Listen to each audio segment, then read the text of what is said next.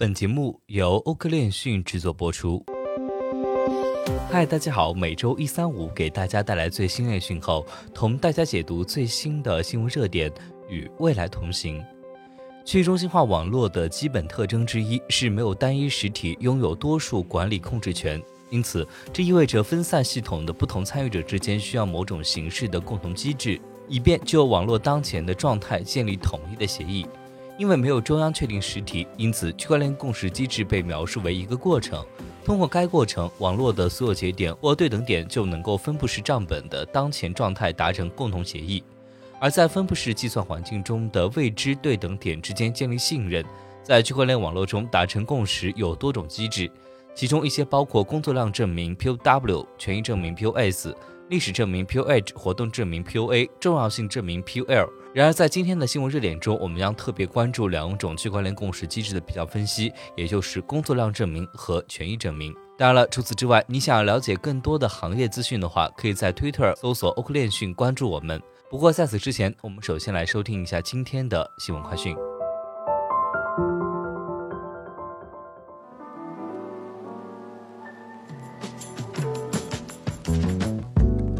埃塞俄比亚的加密服务提供商需要在该国的网络安全局注册。在埃塞俄比亚运营的加密服务提供商现在需要在该国的网络安全机构信息网络安全管理局注册。根据该机构的说法，法律措施将适用于未能遵守其注册要求的加密公司。韩国央行表示，未来在制定数字资产框架法时，有必要允许 ICO。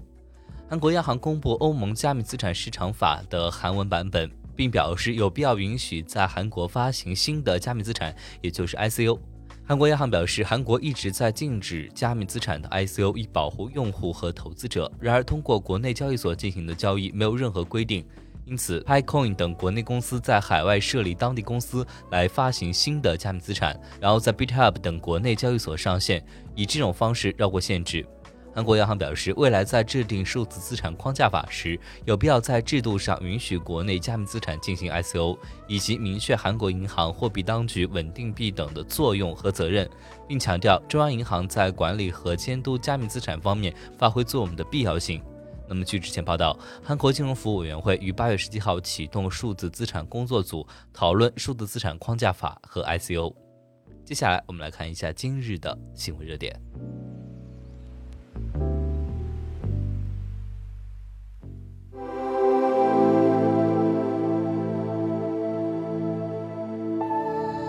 首先，我们来看一下 POW 工作量证明机制，最初于1993年引入，作为防止 DDoS 攻击和其他安全漏洞的一种方式。后来在比特币白皮书中重新引入，作为验证交易和在区块链上广播新快的共识机制。工作量证明 POW 从根本上涉及解决复杂的密码学问题，从而导致区块奖励。为了维护网络安全，新区块由网络成员验证，以解决复杂的数学难题。这些谜题呢很难防止恶意行为，例如矿工试图验证欺诈交易。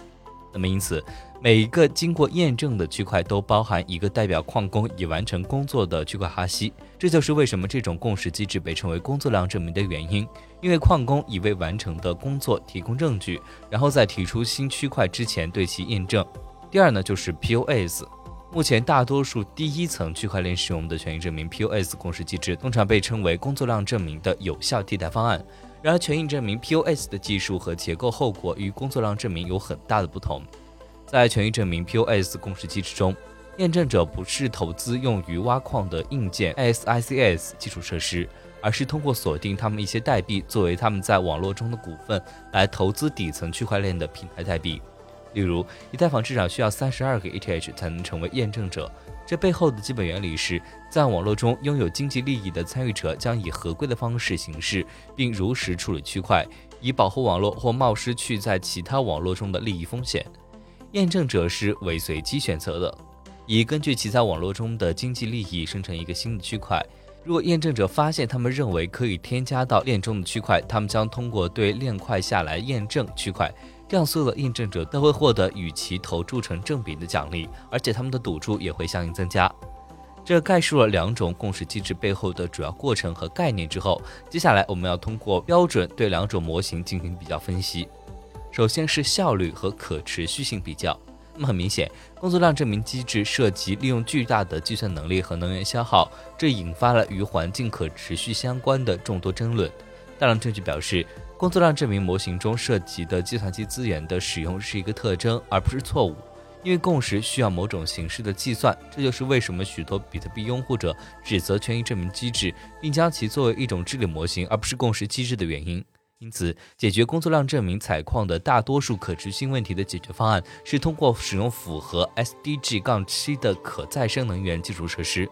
以按照大多数政府和法规的要求提高环境的可持续性。例如，旨在管理欧盟内数字资产使用的加密货币市场法。然而，反对工作量证明的另一个论点是，尽管事实证明与 POW 共识机制相关的密码学难题或计算往往会保证网络的安全，但这些计算不能用于除此之外。第二呢，就是安全分析。随着时间的推移，工作量证明已被证明是一种高度安全的共识机制，因为它使底层网络更难被黑客入侵。因为网络受到参与者的持续监控，由于解决相关计算难题所涉及的过程更需要大量的计算能力。因此，网络每笔交易都会变得更加艰难，这使得整个网络更加安全，攻击成本更高。在工作量证明模型中，成功的攻击将需要巨大的计算能力和时间来执行相关的计算，从而在大多数情况下使其效率低下。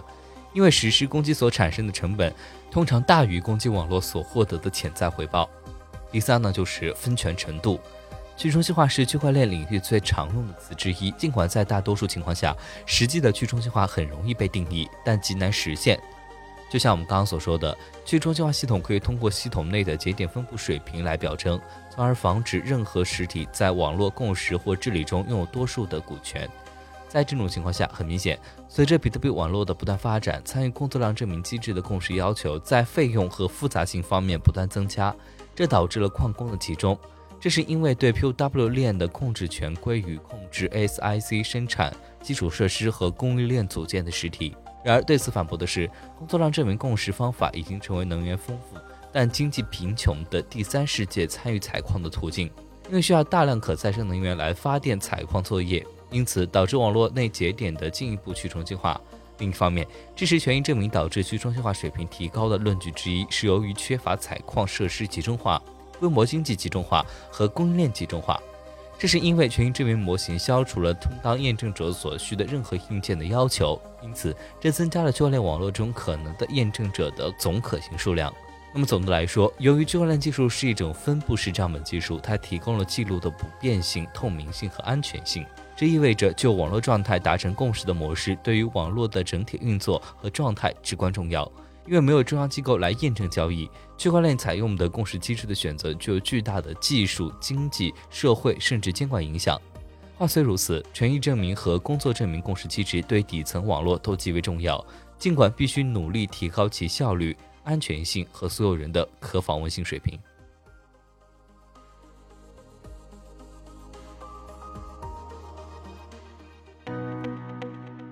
本期节目就到这里。如果您想了解更多关于区块链行业资讯，可以在微博、Twitter、Telegram 及欧科链讯官网上找到我们。明晚六点半再见。